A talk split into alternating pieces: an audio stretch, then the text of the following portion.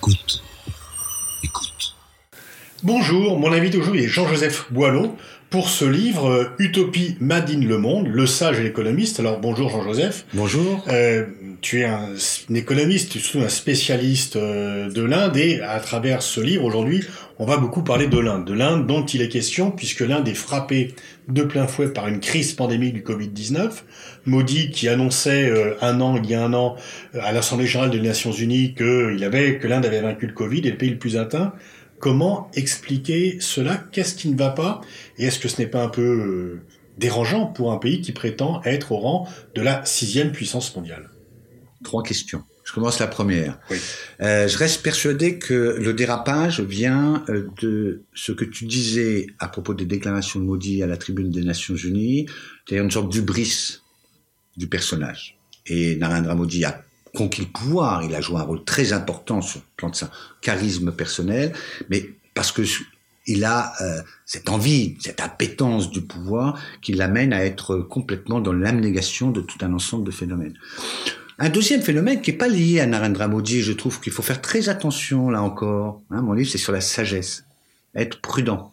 Il y a dans les faits une sorte d'ADN de l'Inde qui est euh, celle de ce que l'ambassadeur américain, euh, économiste lui aussi d'ailleurs, euh, traitait d'anarchie fonctionnelle. Et euh, pour avoir vécu longtemps en Inde, avoir une partie de ma famille aussi en Inde, je vois bien ce que c'est que l'anarchie fonctionnelle. Elle a à la oui, fois. Qu'est-ce que c'est euh, C'est un oxymore. Euh... Exactement. C'est-à-dire anarchie parce qu'il y a euh, en Inde euh, quelque chose d'extrêmement individualiste. On parle de la société de caste, mais c'est un trait exagéré parce que in fine, mon salut personnel, c'est moi tout seul qui vais renaître ou pas renaître. Et donc il y a un excès d'individualisme qui, par comparaison, euh, freine toute action collective. Et euh, meilleure image de cela, c'est euh, un économiste, là encore, euh, indien lui-même d'ailleurs, qui a expliqué par la théorie des jeux comment on pouvait expliquer ce paradoxe en Inde où chaque maison est nickel, très propre, et où tout le monde jette les ordures par la fenêtre. Donc il y a, en termes de jeu collectif, dans la tradition indienne, j'irai pas hindoue, indienne, je préfère euh, en rester là, une sorte de sous-évaluation de l'organisation Et d'ailleurs, euh, Gandhi, au moment de la lutte pour l'indépendance, ici est repris un grand, grand nombre de fois, parce qu'à chaque fois, il sentait que, voilà, on perdait le contrôle du mouvement, et lui-même a été dépassé au moment de la partition. Qui aurait pu prévoir que la partition fasse autant de millions de morts? Il y a un troisième élément peut-être qui explique ce, cette envolée, c'est, euh, on l'oublie, la géographie ça compte, la taille du continent indien. Euh, bien que les gens qui comparent des fois comme cela, même le Brésil et l'Inde. Le Brésil, c'est 200 millions d'habitants, l'Inde, c'est 1 milliard 4. Sept fois, alors si vous prenez la France, ben, ça fait un pays qui ferait 450 millions d'habitants. On est dans une autre échelle de mesure. Ça veut dire quoi? Ça veut dire que pour comprendre cette épidémie, il faut la prendre comme une sorte d'épidémie mondiale un petit monde à lui tout seul, avec des régions, des États. Et on voit bien, par exemple, euh, euh, des États ont été très touchés, d'autres peu. Et euh, ce qui s'est passé, par contre, dans la deuxième vague, c'est qu'il n'y a pas eu de confinement entre les différents États. Donc la, deuxième vague est partie de Bombay, Mumbai, le Maharashtra. Là, je crois que c'était le variant anglais qui était arrivé. Et assez vite, la population de Mumbai a plutôt c'est auto-confiné. Donc, euh, indépendamment du pouvoir central qui est très loin, New Delhi, c'est très loin, a eu plutôt des, réflexes positifs. Le problème, c'est que à Mumbai, sur les 40 millions d'habitants, il y a peut-être, euh, allez, 10 millions de migrants qui sont partis avec ce virus dans le reste de l'Inde. Et là, c'est là où l'ubris du pouvoir a joué. Au lieu de prendre conscience qu'il y avait un risque de diffusion dans tous les États et toutes les régions de l'Inde, eh bien le pouvoir central a laissé faire. Et notamment, il a laissé faire parce qu'il était omnubilé par les pèlerinages religieux, ça c'est vrai, bien sûr, parce que c'est le cœur de l'électorat euh, du BJP RSS. Et euh, deuxièmement, il était en campagne électorale, et notamment pas les États du Sud dont il n'espérait pas conquérir le pouvoir, notamment le Kerala et le Tamil Nadu, mais les États de ce qu'on appelle la Hindi Belt, hein, la ceinture hindoue, qui sont en fait de New Delhi jusqu'au West Bengal. Et euh, euh, euh, je crois que là, quand on regarde les chiffres, on voit bien comment la deuxième vague a vu le phénomène de la première amplifié par cette circulation extrêmement importante du virus liée au mariage, au pèlerinage et aux élections, avec un pouvoir à New Delhi complètement obsédé par le West Bengal, puisque c'était là le véritable enjeu pour lui. Il pensait prendre le pouvoir au Bengal, et ça aurait été, c'est vrai, du point de vue de la stratégie de conquête du pouvoir sur l'ensemble de l'Inde, un basculement de l'Inde. Alors, bon, l'Inde n'est pas le seul pays où des calculs de politique intérieure euh, font prendre des décisions euh, catastrophiques euh, au niveau national et international, mais est-ce que, finalement, est-ce que ça ne dit pas en négatif sur l'Inde, c'est que, finalement, le pouvoir s'intéresse assez peu à la population et que, finalement, le désastre sanitaire est peu important Est-ce que c'est pas le signe aussi d'une non prise en compte de la vie des plus démunis? Alors, assez nettement, même si quand on regarde les décès, euh, les, les, quartiers qui sont touchés, etc., il euh, faut faire attention. Je crois qu'en Inde, tout le monde est touché. La preuve, c'est que tous les riches, ils ont pris leurs avions et ils sont partis. Ils le peuvent.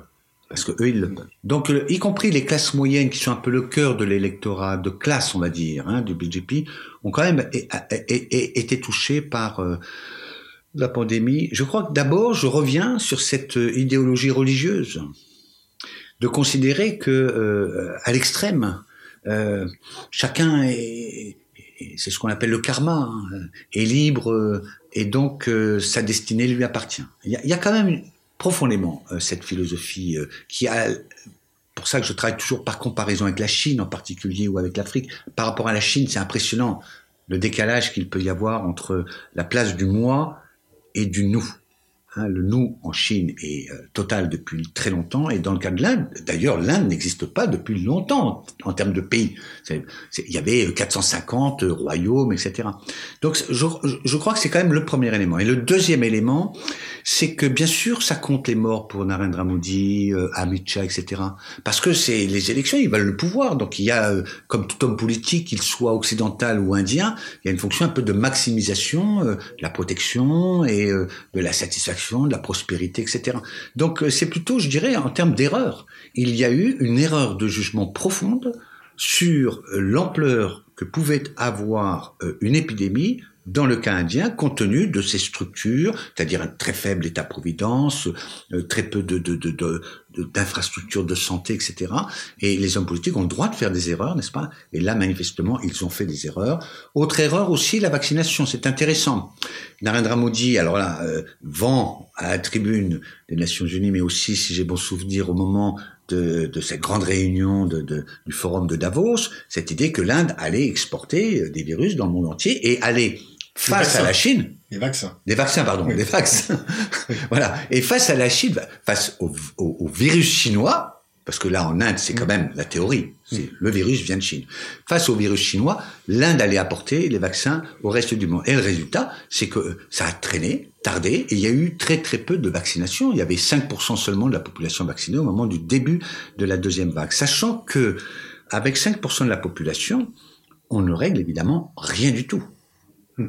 Alors justement, tu l'abordes quand même, cette comparaison entre la Chine et l'Inde. On sait quand même qu'il y a un duel euh, feutré, pas toujours, mais enfin en tous les cas, une rivalité, que l'Inde vit mal l'ascension de la Chine, vit mal aussi des fois le trop d'attention que les Occidentaux ont porté, même si maintenant les Occidentaux ont un regard beaucoup plus critique. Mais est-ce que c'est pas un peu gênant justement euh, quand on prétend avoir ce statut de voir que la Chine, même si le virus est né en Chine initialement, finalement a passé l'épreuve de façon euh, assez satisfaisante, y compris pour sa propre population, et que l'Inde est affectée très fortement en termes de nombre de morts. Donc est-ce qu'il n'y a pas euh, finalement euh, une sorte de, de bilan extrêmement humiliant presque que la Chine a préservé sa population et que l'Inde n'a pas été capable de la prémunir? Il y a ce qu'on voit et ce qu'on ne voit pas. Ce qu'on voit, c'est cela. Ce qu'on ne voit pas, c'est éventuellement, comme ça que je le perçois en tout cas, euh, un accélérateur de tendance. C'est-à-dire que l'Inde n'a jamais été, de toute façon, une superpuissance perçue comme une superpuissance dans l'instantané. Donc l'Inde était perçue au dans un certain, une grande mesure d'ailleurs, comme justement une non-puissance. Elle ne faisait pas partie du jeu politique mondial. Quand on regarde bien, Mais jusque elle prétend quand même, elle, veut être au Conseil de sécurité comme membre permanent. Elle se présente comme la sixième puissance mondiale. Voilà, alors ça, ça c'était la tendance qui était l'ascension euh, euh, de la puissance chinoise, avec une vision en Inde que la tortue et le lièvre, n'est-ce pas? Donc euh, euh, la tortue indienne allait rattraper le lièvre chinois. Et c'était sur dans tous les journaux, sur toutes les langues. C'était même dans, les discours, pas seulement de Modi, du parti du Congrès lui-même. Euh, et l'Occident avait en partie acheté en partie, je dis seulement en partie, pour une raison simple, c'est que tout homme d'affaires ou tout politique, tout euh, chef d'État qui euh, faisait une visite en Inde se rendait bien compte que entre euh, euh, euh, le chemin qu'avait parcouru la Chine et le chemin qu'avait parcouru l'Inde, on était vraiment dans deux univers totalement différents. Mais je dis accélérateur de tendance, pourquoi? Eh bien parce qu'on sait que, un, face à la Chine, qui est de plus en plus forte, plus personne n'est capable de euh, faire la balance. Je ne parle pas de la Russie ou de d'autres alliés éventuels de la Chine. Et que deuxièmement, même si l'Inde, donc, donc, même avec cette crise, etc., donc, n'est pas la superpuissance précisément, du fait de cet accident grave, gabegie de l'épidémie, euh, euh, les prétentions indiennes à se vendre cher à l'Occident vont diminuer.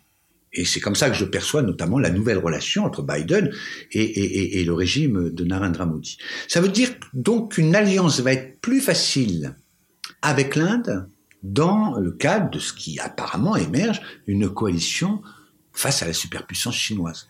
Donc tu vois, il y a une, sorte un peu de, de- de paradoxe dans la, dans, dans la réponse. On pourrait dire que le mythe indien s'est effondré. Je pense pas, je pense que c'est le contraire. Plus que jamais, il y a des facteurs objectifs à une sorte de coalition qui va faire de l'Inde un des alliés alors non négligeable parce que même si c'est pas une superpuissance euh, économique, euh, technologique, etc., ça reste, ça reste une superpuissance démographique. Il y a des Indiens dans le monde entier et ces diasporas jouent un rôle extrêmement y important. compris aux États-Unis où ils sont nombreux. Bah, et puis la numéro 2, Kamala Harris, j'aime bien, on dit euh, noir, noir, noir. Enfin bon, euh, les Indiens du Sud sont noirs. Ouais. Hein voilà, Kamala Harris est indienne pour l'essentiel et on le voit d'ailleurs dans sa façon euh, d'être perçue en Inde.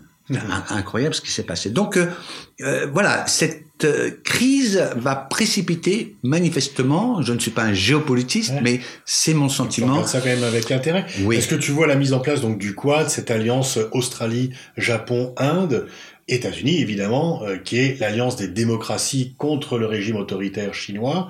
Est-ce qu'il y a une sorte d'OTAN asiatique qui est en train de se mettre en place et où l'Inde euh, aurait euh, intérêt et serait actif euh, membre Alors, je crois qu'il faut revenir un peu aux sagesses indiennes dont je parle dans ce livre-là.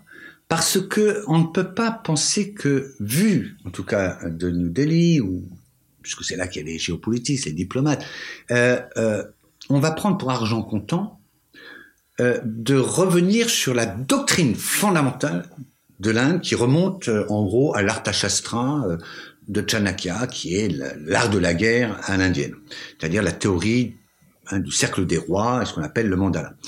Je Alors, pense qu'elle précise un peu pour ceux qui voilà, hein, c'est-à-dire l'idée sur laquelle je suis au centre, donc l'Inde est au centre, hein, le mandala, et puis euh, le cercle des rois, c'est que mes alliances géopolitiques sont toujours, euh, non pas avec mes voisins, parce que mes voisins sont naturellement mes ennemis, mais avec les voisins de mes voisins. Et donc on construit ce qu'on appelle le cercle des rois.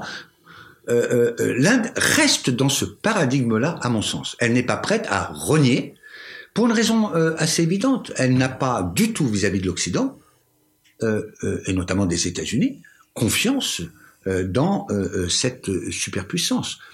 Le America First que resserre Biden aujourd'hui, eh bien, euh, l'Inde n'a cessé euh, d'être dans son histoire récente, je parle d'après l'indépendance, d'être confrontée aux conséquences de cela. Et donc, euh, elle ne va pas, je pense, s'aligner. Ce qui va expliquer, on en parlera peut-être, la stratégie française.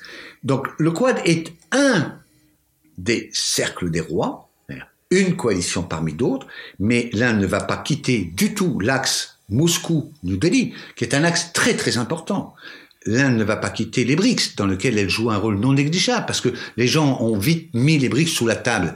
Je ne ça pense... existe toujours, et même le Brésil de Bolsonaro en reste un membre actif. Bien sûr, et, et dans ce groupe des BRICS, on voit bien qu'il y a euh, euh, euh, Russie-Chine, mais Russie-Chine, c'est pas un tandem extrêmement solide. Enfin, il y a le Brésil, il y a l'Afrique du Sud, l'Afrique, l'Afrique, l'Afrique. C'est très important l'Afrique. Et la diaspora indienne est concentrée d'ailleurs en Afrique du Sud. Donc, pareil, l'Inde reste présent dans cet organisme de l'Asie centrale, l'OCI.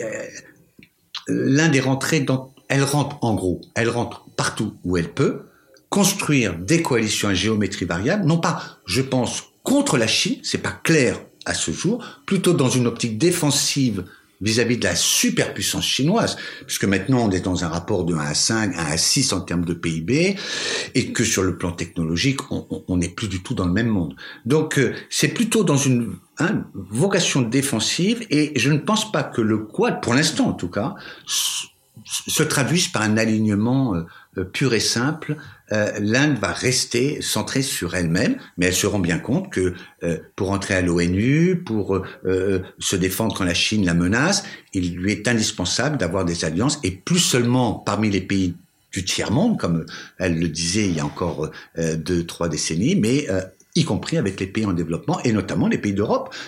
Cette semaine a lieu le nouveau hein, le sommet, le 16e sommet entre l'Inde et l'Europe. on va voir, mais c'est cette capacité, dans les sagesses j'en parle, à penser multiple. Hein, vous savez, les, les, les, dieux, les, les, statues des euh, divinités hindoues ont toujours plein de bras. Et on s'en moque. Non, c'est exactement comme cela que les Indiens réfléchissent. C'est toujours en même temps. Et c'est pas comme nous en France, le en même temps A ou B. C'est en même temps A, B, C, D, E, F. Et il y a une capacité, on l'oublie, des joueurs d'échecs. Hein, les Indiens sont les grands joueurs d'échecs à l'échelle de la planète, à penser en permanence des euh, stratégies multiples. Alors, tu viens d'en parler, les relations avec la France. Est-ce que euh, ça fait quand même des années depuis Mitterrand. La Mitterrand voulait lancer une grande politique indienne, ça a été repris. Là, on, parle aussi, la France va avoir une, relation indo-pacifique à la vente des rafales. Comment vois-tu les relations entre la France et l'Inde? Est-ce que euh, c'est un peu de façade ou est-ce qu'il y a une réalité stratégique dans leur coopération? Alors, je crois qu'il faut euh, sortir de cette définition la France et l'Inde ce sont des entités euh, qui n'ont pas beaucoup de consistance. Je prends un exemple simple. Les Français, en général, ont plutôt une vision assez négative de l'Inde, s'en moquent beaucoup. Par contre, c'est donc à un niveau des élites, des décideurs. Et là, là, il y a des choses importantes qui se sont passées progressivement avec Mitterrand, Chirac. Chirac a, joué un rôle très très important dans la constitution de cette euh, partenariat stratégique entre euh, euh, la, France et l'Inde. Qu'est-ce qui se passe? Eh bien, on a, à mon sens, un, un, un, une grille qui explique pourquoi structurellement ces deux pays ont tendance à se rapprocher fortement. Ce sont deux puissances secondaires. L'Inde est peut-être une puissance superpuissance euh, démographique, mais sur le plan économique, etc., on a affaire à deux puissances, puissances et secondaires, qui, euh, vis-à-vis euh, des deux grands, Chine, États-Unis, ont un problème d'existence. Et donc, elles sont, ces deux puissances, France et Inde, amenées progressivement, elles ont été amenées, et elles vont être amenées progressivement à euh, travailler de concert pour euh, rentrer dans une zone grise qui sera d'un côté le choc des deux super grands, et elles vont être confrontées à un problème de choix, c'est évident, et elles ont choisi manifestement. Et deuxièmement, ne pas rentrer justement en alignement pur et simple sur la puissance américaine en particulier, mais rester dans le, ce qu'on a appelé, euh, et la, diplomatie française vit encore de cela, le multipolarisme, la multipolarité. Et je crois que c'est très important que les Français comprennent, là je parle des Français en général, qu'il y a un monde difficile, euh, avec des conflits manifestement devant nous plutôt que derrière nous, enfin je parle de grands conflits, et que dans ce contexte-là, l'Inde peut apparaître, si on prend euh, quelles sont ses puissances secondaires, en dehors de l'Europe je parle, hein, peut apparaître comme effectivement un allié stratégique. Et l'idée du partenariat stratégique n'était pas complètement idiot. Alors, un allié stratégique, mais il y a un problème de sécurité en Inde qui est le Cachemire, dont on parle très peu. Comment expliquer euh, Est-ce que le problème, est-ce que c'est parce que le problème n'est pas d'une très grande gravité ou euh, comment expliquer qu'on parle beaucoup des Ouïghours, beaucoup des Rohingyas même, euh, mais très peu des Cachemiris? De la même façon qu'on ne parle pas depuis l'arrivée de Narendra Modi au pouvoir, je rappelle, avant l'arrivée de Narendra Modi au pouvoir, Narendra Modi était totalement interdit en France. Et de séjour aux États-Unis. De séjour aux États-Unis, etc.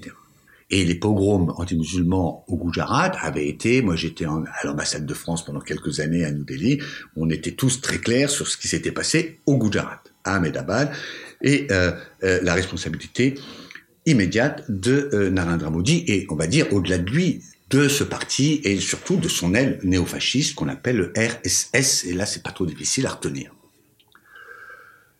Le Cachemire relève à peu près de, ce dilemme dans lequel, euh, alors je dis nous au sens occidental, euh, euh, nous sommes parce que il est difficile d'avoir un allié que l'on critique sur des points qu'il considère comme étant essentiels à sa souveraineté. On n'est pas dans les droits de l'homme là, et je reste persuadé que de ce point de vue-là, certains en France en font un peu beaucoup et un peu trop avec le régime actuel. Mais sur la question du Cachemire, là, on est sur une question extrêmement sensible. Où se situe le Cachemire? Vous voyez, quand on prend la carte de l'Inde, il y a une sorte de cheminée qui apparaît à un moment donné.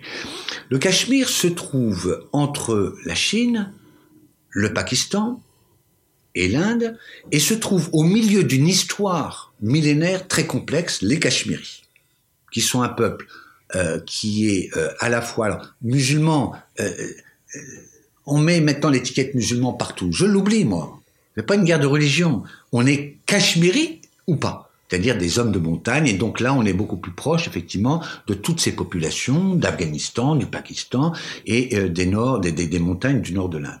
Et le problème, c'est que on n'a jamais réussi depuis l'indépendance de l'Inde, on va dire en tout cas, à trouver une solution internationale satisfaisante qui permette de séparer euh, Chine, Inde, Pakistan. Et donc, euh, dans ce contexte-là, puisque personne ne peut apporter une solution durable au problème du Cachemire, on a tendance, pour des euh, puissances qui veulent absolument une alliance stratégique à l'Inde, avec l'Inde, on a tendance à totalement escamoter ce qui s'y passe. Or, ce qui s'y passe est extrêmement grave. Bien sûr, c'est pas seulement un problème d'atteinte aux droits de l'homme. C'est euh, probablement, hein, je crois me rappeler ce chiffre, le plus grand contingent militaire au monde dans une région. On parle de 500 000 soldats indiens.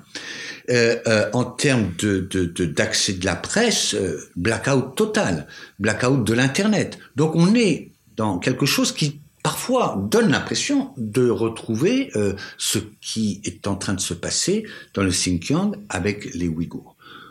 Sauf que dans le cas du Xinjiang et de la Chine, on peut faire, pour bien connaître cette région, parce que je ne voyage pas seulement qu'en Inde, on peut faire un parallélisme avec quand même le Tibet. On a là, en fait, une sorte de d'expansion impériale.